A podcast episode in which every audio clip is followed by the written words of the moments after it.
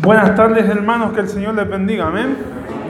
Hoy tenemos una tarde especial porque empezamos con el estudio del libro de Corintios, amén. Un libro muy, muy, muy interesante, pero el día de hoy solamente tendremos una predicación a modo de introducción en relación al libro de Corintios. Pero antes de eso, quisiera pedirte un favor. Quisiera pedirte que si escuchas un gol de Chile, no lo celebres, hermano, ¿ya? Para que, para que te pongas atención al mensaje, ¿ya? Saliendo de la iglesia, vamos a escuchar todo el, el 3 a 0 del día de hoy, ¿ya? La Biblia dice que hay que tener fe, por hermano. Ya, sí, tengo harta fe.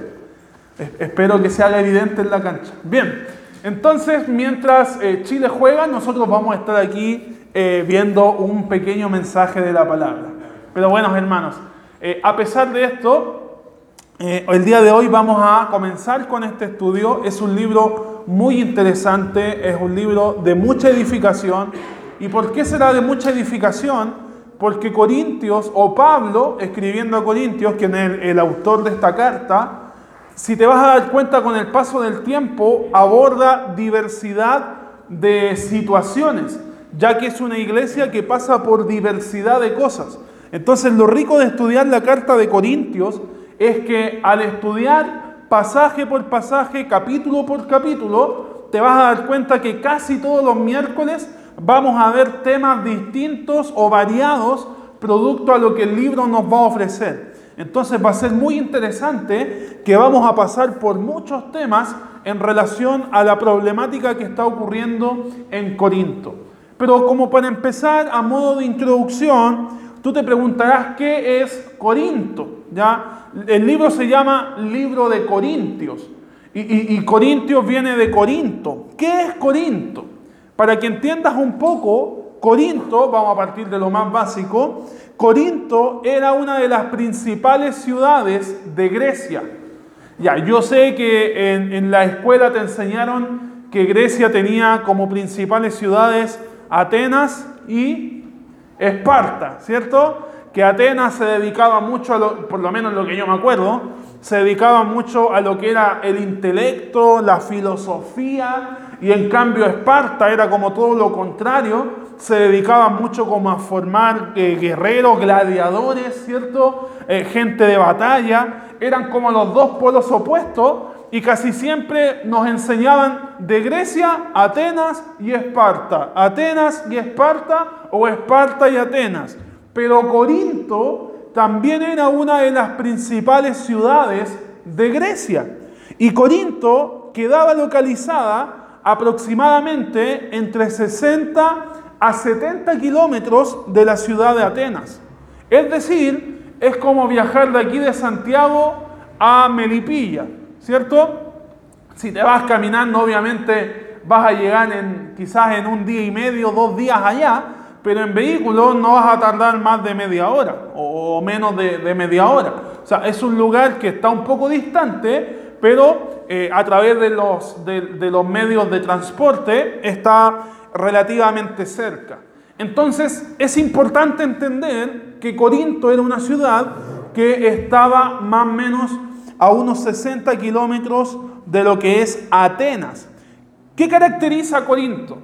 Corinto era una ciudad, hermanos, que tenía un centro comercial y también era un mundo en donde había una gran inmoralidad sexual. Entonces, Corinto se caracterizaba por el comercio, y obviamente al haber alto comercio era una ciudad fuerte en cuanto a economía, entonces se caracterizaba por ser fuerte económicamente, pero también se les conocía mucho por el notorio, la notoria inmoralidad sexual que había en ella. O sea, la verdad era una ciudad fuerte en economía, pero en decadencia respecto a lo moral. Una ciudad muy conocida por ser muy eh, inmoral.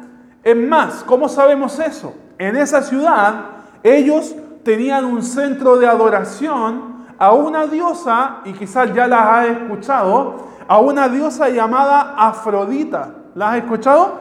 Ya, en esa ciudad la diosa Afrodita era como la diosa principal de los paganos de aquella época y era considerada la diosa del amor, la diosa Afrodita. Ahora, ¿qué tiene que ver esto con la inmoralidad sexual? Se dice que en el, en el culto o, o en el templo donde se adoraba a esta diosa, se realizaban prácticas sexuales, de índole sexual, prácticas de índole inmoral. Entonces, eh, en relación a que había un culto a una diosa y se practicaba rituales de índole sexual a esa diosa, es que generaba que Corinto fuera conocido por todos por una ciudad en donde la inmoralidad salía hasta por las orejas, hermanos. Es más, las mujeres que trabajaban en ese templo se les llamaba las sacerdotisas de Afrodita.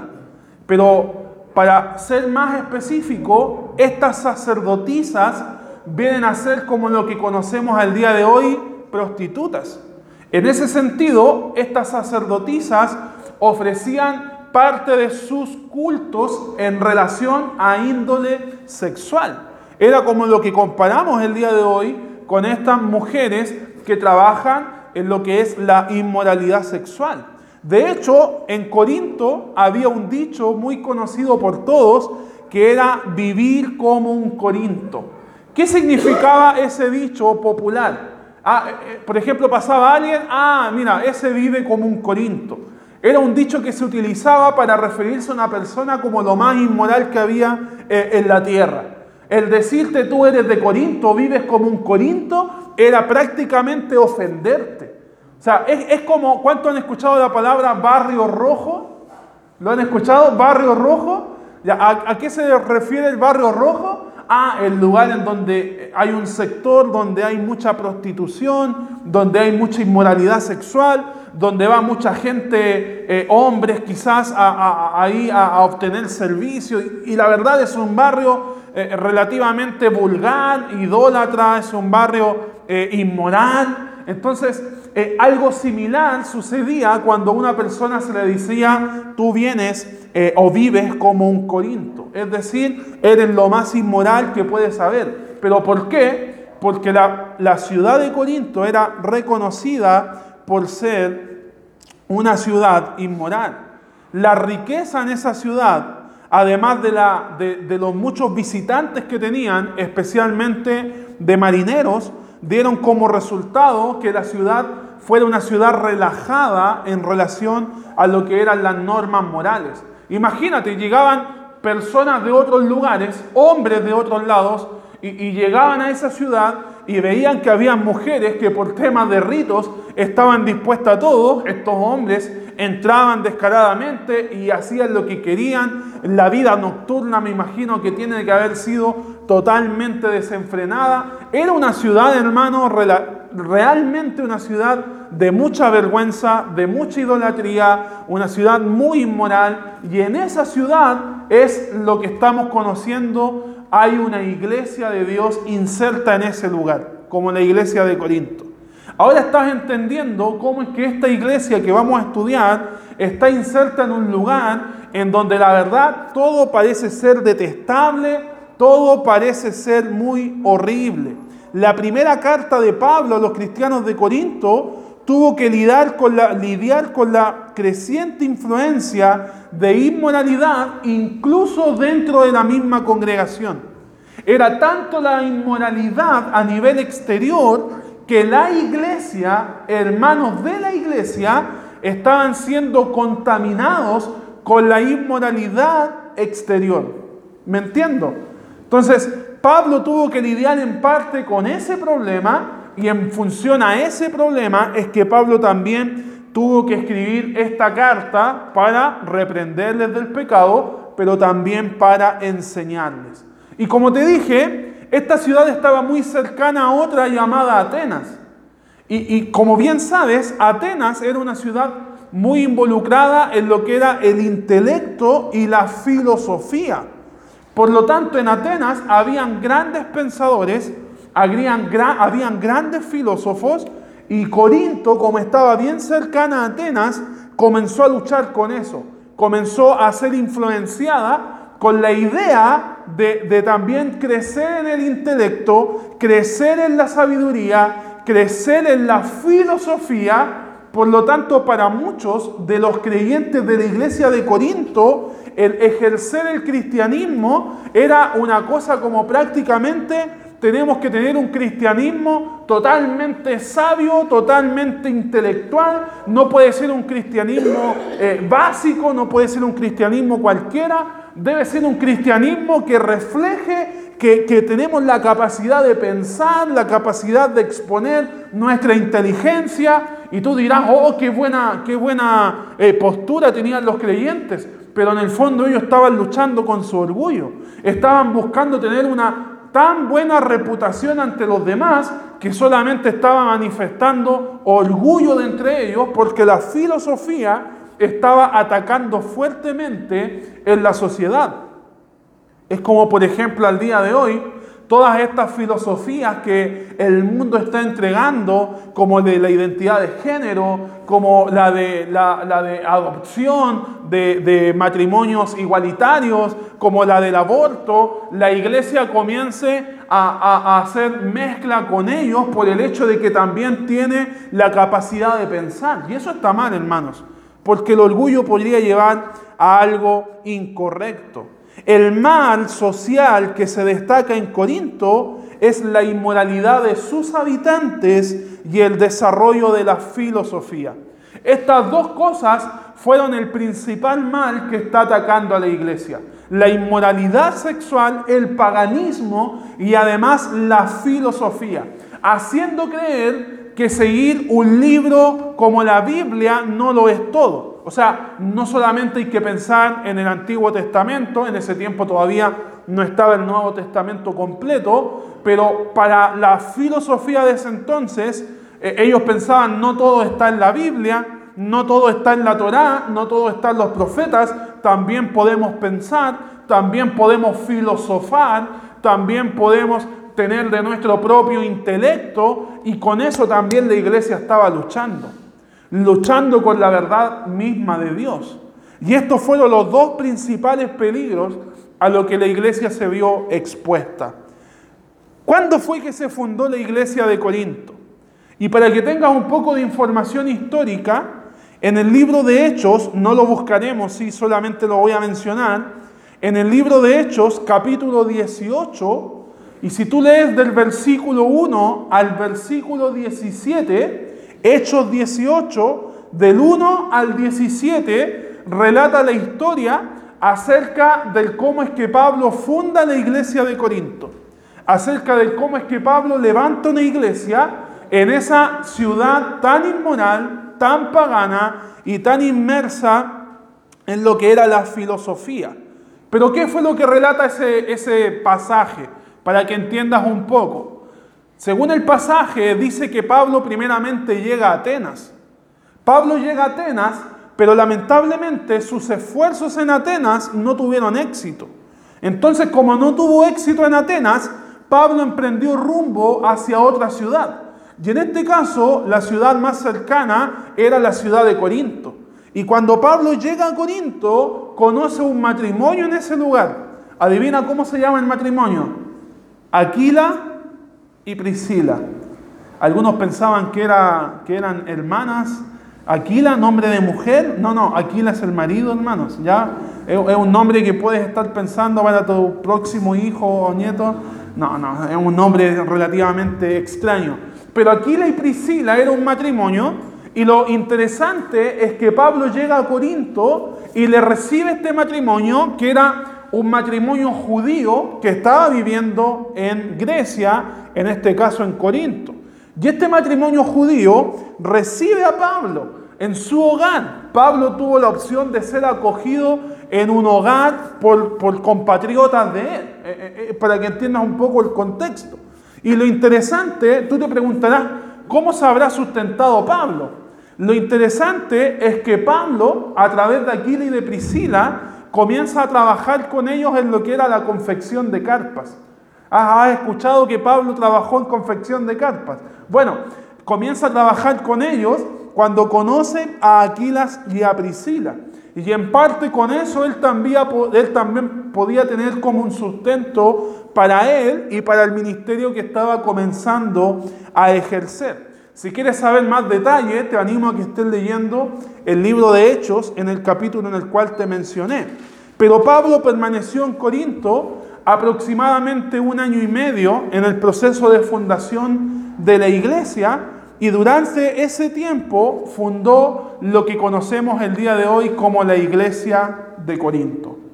A través de llegar a una ciudad donde no tuvo mucho éxito, emigrar a otra ciudad y luego conocer a un matrimonio que estuvo dispuesto a ayudarle, que estuvo dispuesto a acogerle y que posteriormente fueron, fueron eh, ojos visibles de cómo se forma una iglesia en una ciudad donde nadie apostaba por ellas, donde nadie la verdad tenía fe y esperanza de que el Evangelio pudiese llegar al centro mismo del paganismo en, en Grecia. Y es interesante ver la historia de la fundación de Corinto porque nos ayuda a centrarnos más en el contexto de esta iglesia. Pero vayamos derecho al asunto de esta iglesia. ¿Por qué Pablo le escribe carta? ¿Cuál es el motivo? ¿Cuál es la razón? ¿Qué le motivó a Pablo escribir cartas a la iglesia de Corinto? Vemos que él levantó una iglesia. Vemos que Él logra fundarla, vemos que Él logra establecer pastores, vemos que logra tener eh, miembros en su iglesia, creyentes que recibieron el Evangelio. Entonces, ¿cuál es el motivo de escribir una, una carta? En este caso, la primera carta, primera de Corintios. Y el primer motivo, o el motivo principal, es que Pablo tuvo que escribirles por el gran problema que estaba pasando la iglesia. Pablo no les escribió una carta solamente para saludarles. No les escribió una carta solamente porque los hermanos le caían bien y quería mandar una carta de saludo o porque quizás tenía alguna necesidad y les estaba pidiendo algún consejo o, alguna ayuda. Pablo les escribió porque Corinto estaba pasando por una crisis tremenda dentro de la iglesia. Comenzaron a vivir problemas grandes dentro de la misma iglesia y todos en relación a pecado.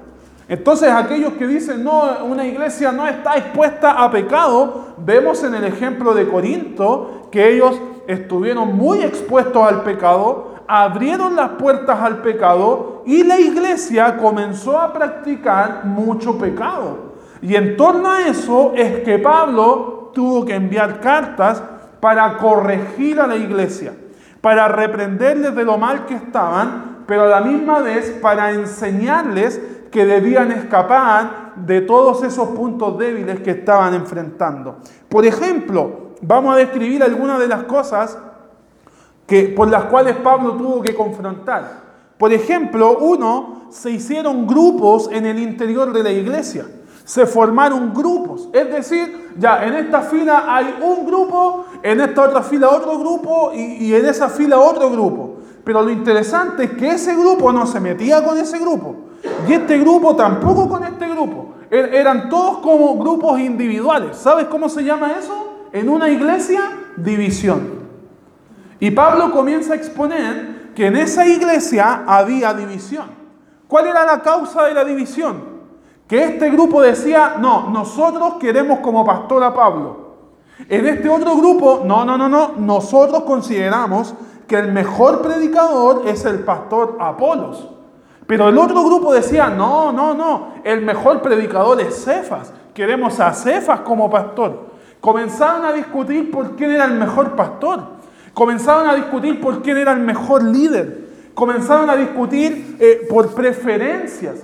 Y cuando uno hace preferencias, ¿saben lo que sucede? Cuando uno hace preferencias por uno, eso está queriendo decir que al otro lo comienza a menospreciar.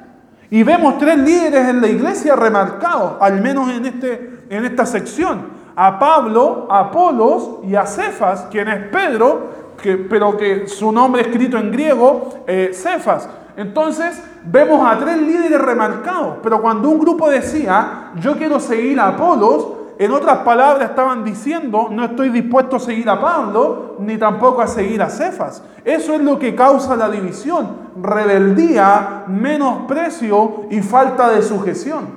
¿Se entiende? Y eso era lo que estaba ocurriendo en esta iglesia.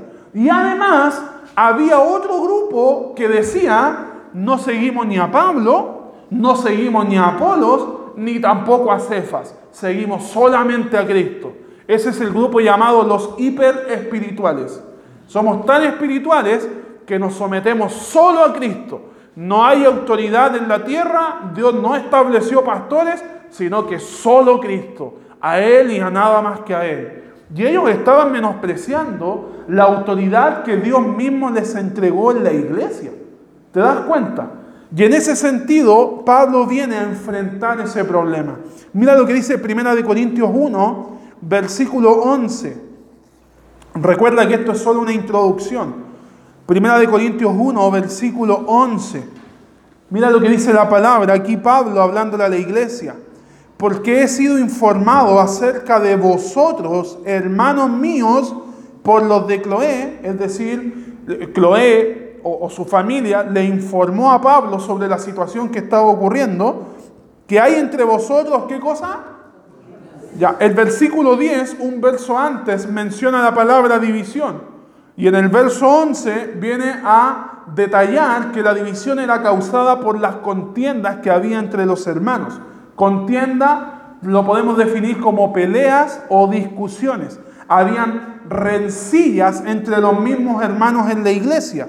Verso 12. Quiero decir que cada uno de vosotros dice, y aquí está el motivo de las peleas, yo soy de Pablo, y yo soy de Apolos, y yo de Cefas, y yo de Cristo. Eso era lo que estaba causando división. ¿A quiénes seguimos en el liderazgo? Este pastor es mejor que el otro. Este líder es mejor que el otro. Matías predica mejor que el pastor. Así que cuando predica el pastor no voy a la iglesia. Ya era como algo similar. Ríanse nomás hermano, si es una broma.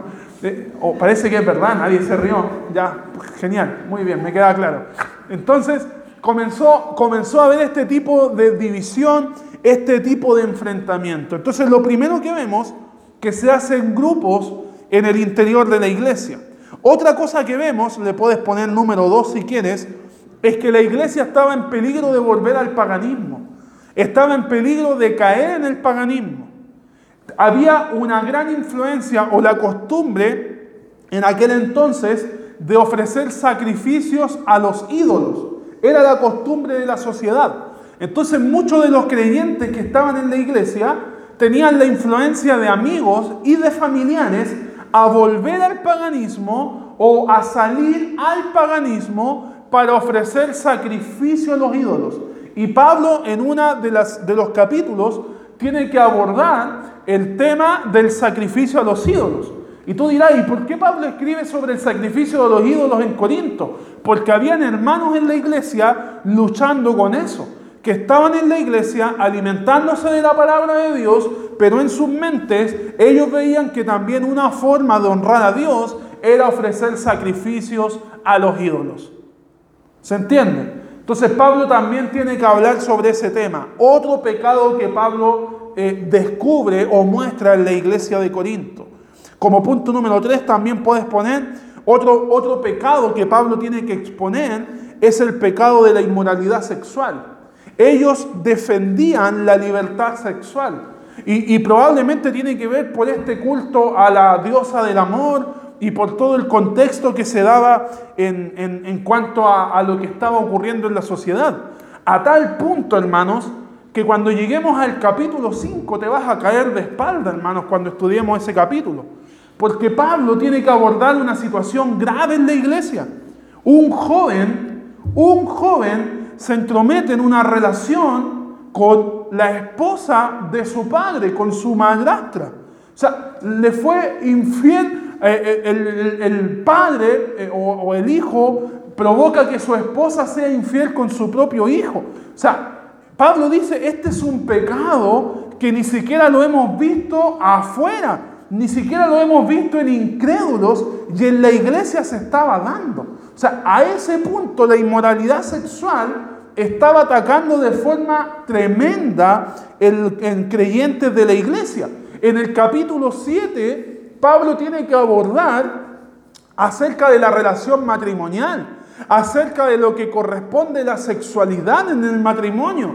Y Pablo habla sin tapujos. A veces mencionamos la palabra sexualidad y algunos al tiro agachan la cabeza. Hermanos, la sexualidad fue creada por Dios, nos hizo seres sexuados y es aprobado por Dios. El tema es que el mundo, Satanás y el pecado ha distorsionado tanto aquello que lo tendemos a mirar mal, pero en realidad no es así. La sexualidad es parte del plan de Dios para la humanidad, pero en matrimonio. Amén. Y en el capítulo 7 Pablo viene a hablar acerca del matrimonio, haciendo entender que lo que está viviendo la cultura, por muy religioso que se vea, no está dentro de los planes de Dios. Y Pablo tiene que abordar ese tema. Otro problema que también Pablo tiene que abordar, punto 4, es que ellos tenían una sobreestimación de los dones espirituales. Ellos pensaban que mientras más, eh, más evidente fuera un don espiritual, más espirituales eran ellos. Pero ¿qué les dijo Pablo? Les bajó los humos. ¿Te acuerdas? A ver, a ver, a ver. Pueden tener todos estos dones, pero sin amor de nada les sirve. Pablo atacó a su corazón. Pablo atacó al nivel del ser. Estaban buscando todos hablar en lengua. Pero Pablo dice, hey, hey, no es tan importante hablar en lenguas como si lo es el predicar el Evangelio. Y ese don es el que debiesen buscar. En otras palabras, Pablo les está diciendo, están buscando ser reconocidos ante los demás por un don milagroso, pero ustedes debiesen buscar estar predicando y anunciando de Cristo. ¿Se entiende? Y además, en vez de buscar tantos dones, no, les sirve mucho que sean como un símbolo que suene o metal que, resuene, sino que más bien tengan amor. Porque el amor es el que prevalecerá. El amor es el más importante de todos. Viene a bajar los humos y hacerles entender lo que realmente significa servir al Señor. Otro problema, y el último que abordaremos, es que algunos comenzaron a poner en dudas el tema de la resurrección de los muertos. A tal punto que en el capítulo 15 vemos que es uno de los capítulos más largos de Corintios, donde Pablo tiene que abordar el tema de la resurrección. Donde Pablo tiene que abordar el tema acerca de que los muertos sí se levantarán de sus tumbas, porque Cristo sí se levantó de la tumba. Y Pablo viene a dar su testimonio de que él, con su vista, pudo ver a Jesús resucitado porque a él se le apareció. Y es ahí donde vemos en el pasaje. Primero se le apareció a estas mujeres, luego a Cefas, luego a los apóstoles, luego a, tal persona y como al último de todos se me apareció a mí.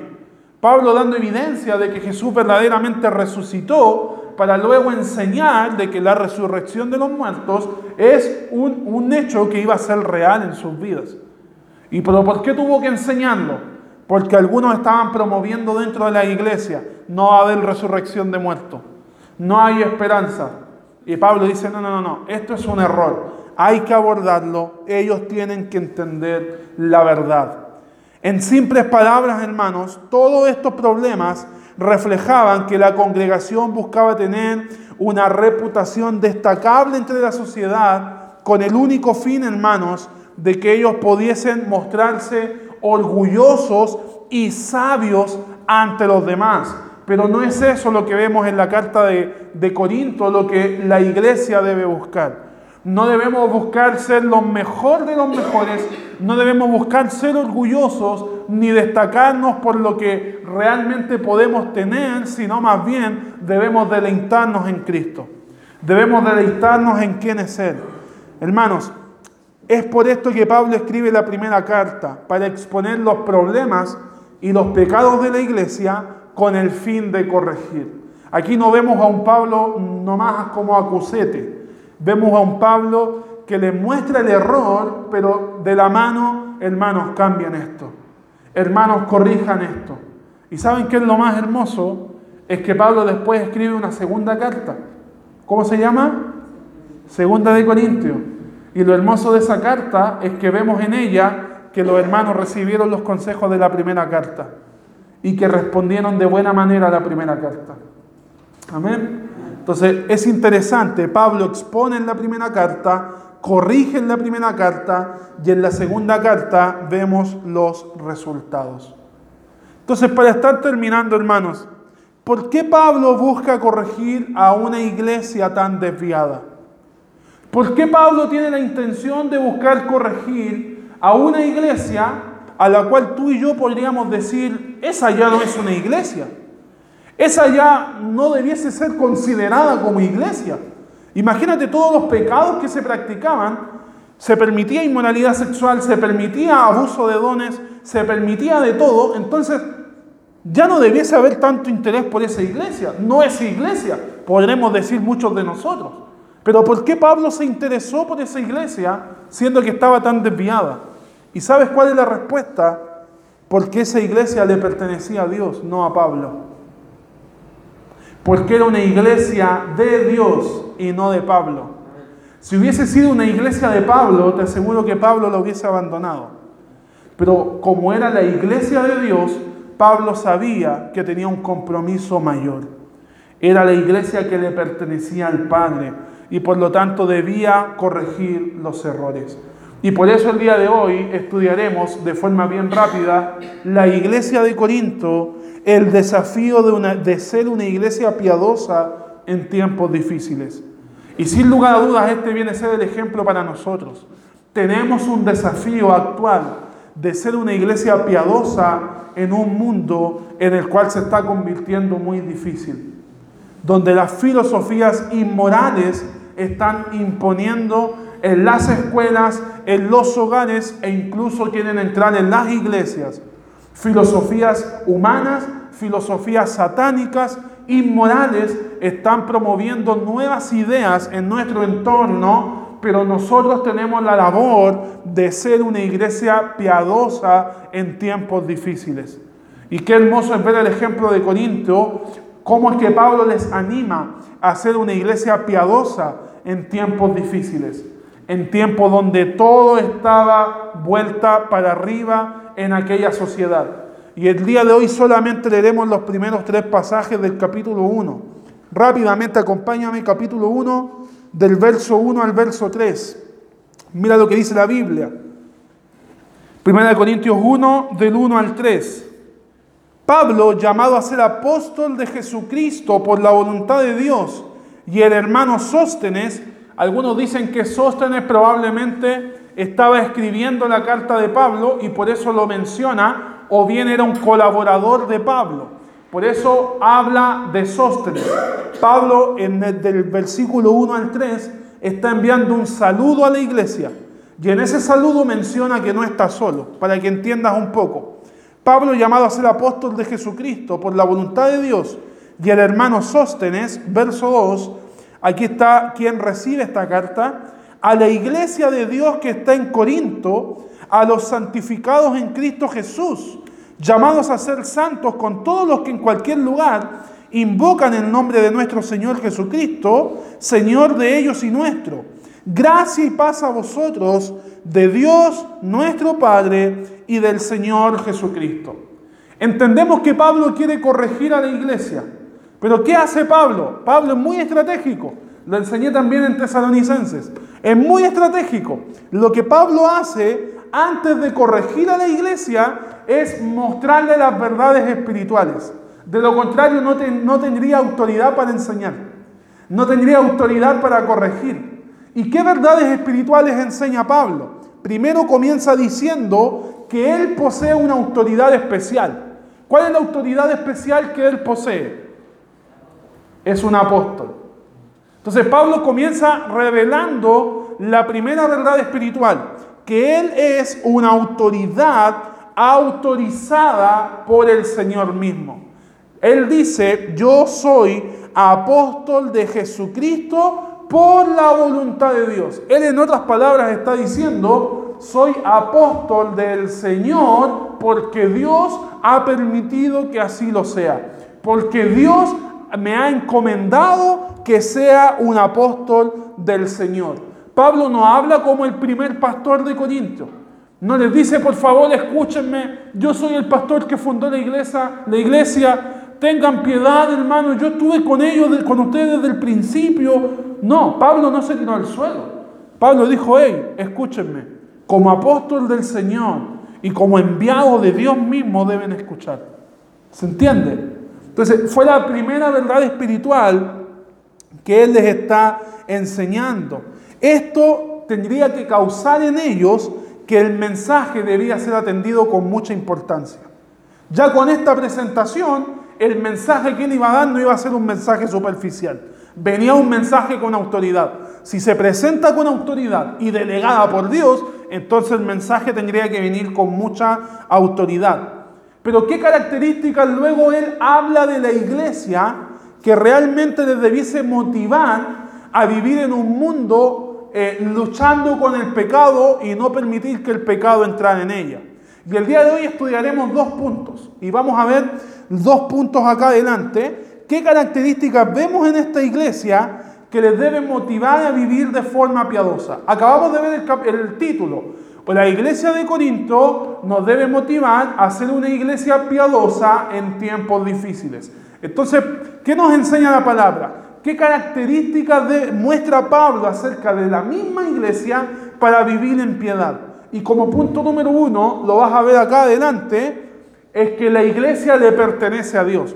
Eso debe ser el motivo principal que nos debe animar a vivir en la piedad en tiempos difíciles. A ser una iglesia eh, piadosa, a ser una, una iglesia que se cuide en tiempos difíciles porque esta iglesia no le pertenece a Mauricio Pérez, sino que le pertenece a Dios. Amén. Y como segundo punto, ¿qué otra cosa les debe animar? Es que estos creyentes o cada creyente es llamado a ser santo. Son los dos puntos principales que Pablo expone. ¿Por qué debiesen ser piadosos? porque la iglesia donde estás no es tuya, le pertenece a Dios, y porque en esa iglesia Dios te ha llamado a ser santo, a vivir en santidad. Amén. Mira lo que dice el versículo 2, rápidamente. A la iglesia de Dios que está en Corinto. A la iglesia de Dios que está en Corinto. ¿La iglesia de quién? De Dios. Punto uno. Y luego dice, a los santificados en Cristo Jesús verdad espiritual. Tú eres santo ante Dios, pero ¿en quién? Ya, no eres santo porque eh, cruzas a una abuelita de la calle o porque todas las noches entregas café a los mendigos. No, no eres santo por eso. Eres santo en Cristo Jesús. Con su muerte, su sangre te ha justificado y te ha hecho santo ante Dios. Tu posición es una posición de santidad. Por eso Pablo en Colosenses dice que ahora tú estás completo en Cristo, porque eres santo ante Él. Amén. Pero como eres santo en posición, somos llamados a vivir de una vida práctica consagrada, es decir, a vivir en santidad. Amén. Por eso la palabra dice, a los santificados en Cristo Jesús, hablando de su posición espiritual, pero luego les dice, llamados a ser santos, la responsabilidad que ahora recae en ti. Y cuando entiendes que hay una posición espiritual potente que pesa sobre tu vida, vas a entender que tu vida debe ser dirigida en relación o, en sincronía a lo que es tu posición. Amén. Si eres santo en Cristo, entonces debe vivir, debe vivir en santidad. Eres llamado a ser santo. Y eso nos debe motivar a vivir una vida piadosa. Tú podrás decir, pero este llamado fue solamente a la iglesia de Corinto. Entonces estás leyendo mal la Biblia. Porque la Biblia dice, llamados a ser santos, y mira lo que dice ahora, con todos los que en cualquier lugar invocan el nombre del Señor Jesucristo. Esto da a entender que lo más lógico es que todo aquel que ha recibido a Cristo en su corazón debe vivir en santidad.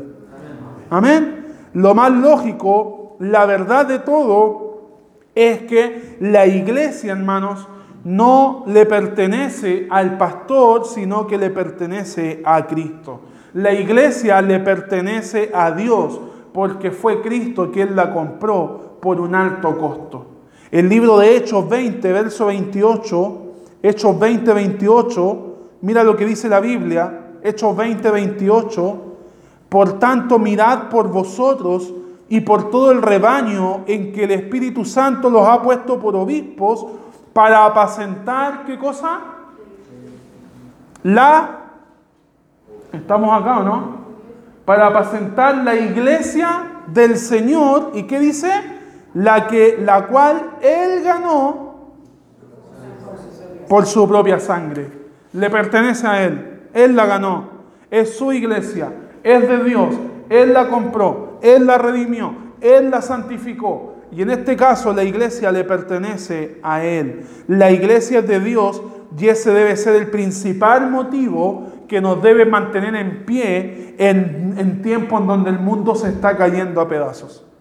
Ese es el principal motivo que nos debe mantener en pie. Nosotros debemos levantar la bandera de la voluntad de Dios en alto, aun cuando el mundo te diga que la identidad de género o que la inmoralidad sexual tiene que ser algo normal y cotidiano en la vida. No, no levantaremos esa bandera, levantaremos la bandera de la voluntad de Dios, su palabra. Esa proclamaremos, esa anunciaremos, esa practicaremos y esa predicaremos. Amén. No vamos a dejarnos embaucar con cualquier filosofía que pueda presentar la sociedad actual. La iglesia de Dios no empatizará con el mundo porque no es del mundo, es de Dios.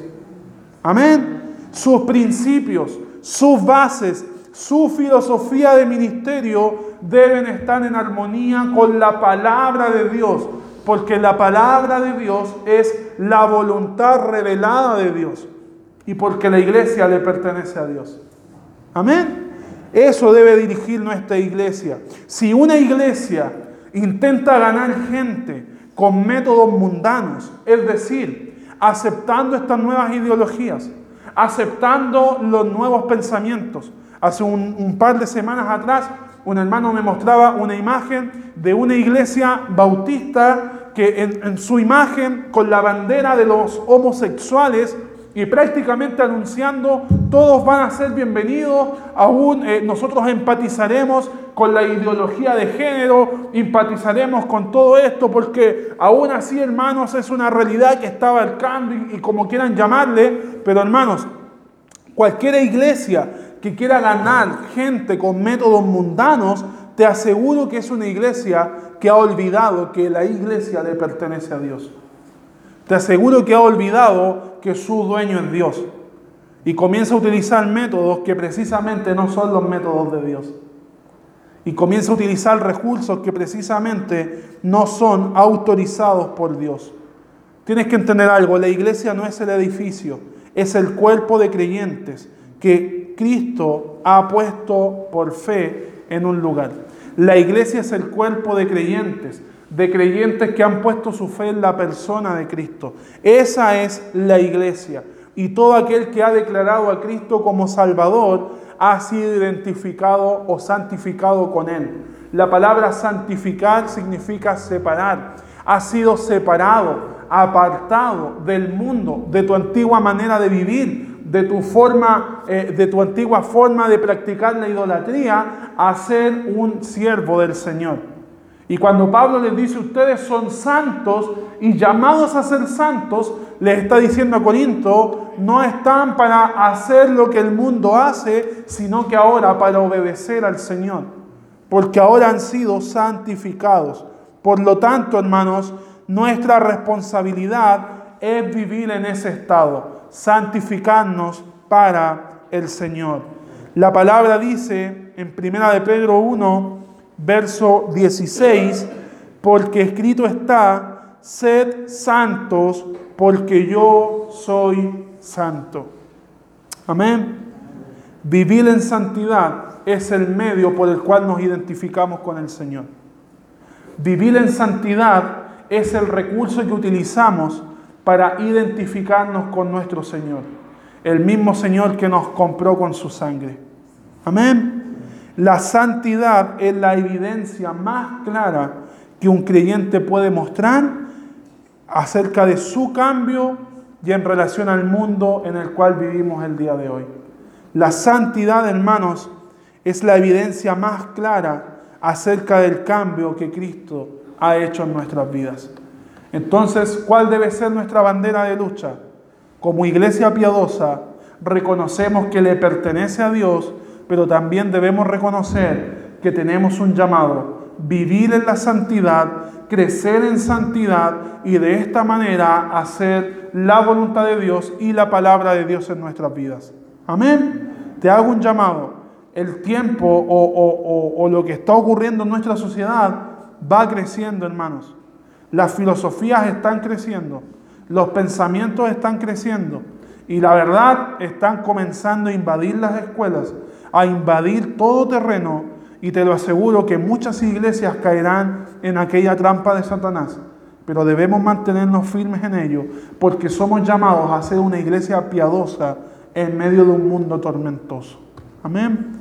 Pero ese llamado debe partir por nosotros porque somos llamados a ser santos.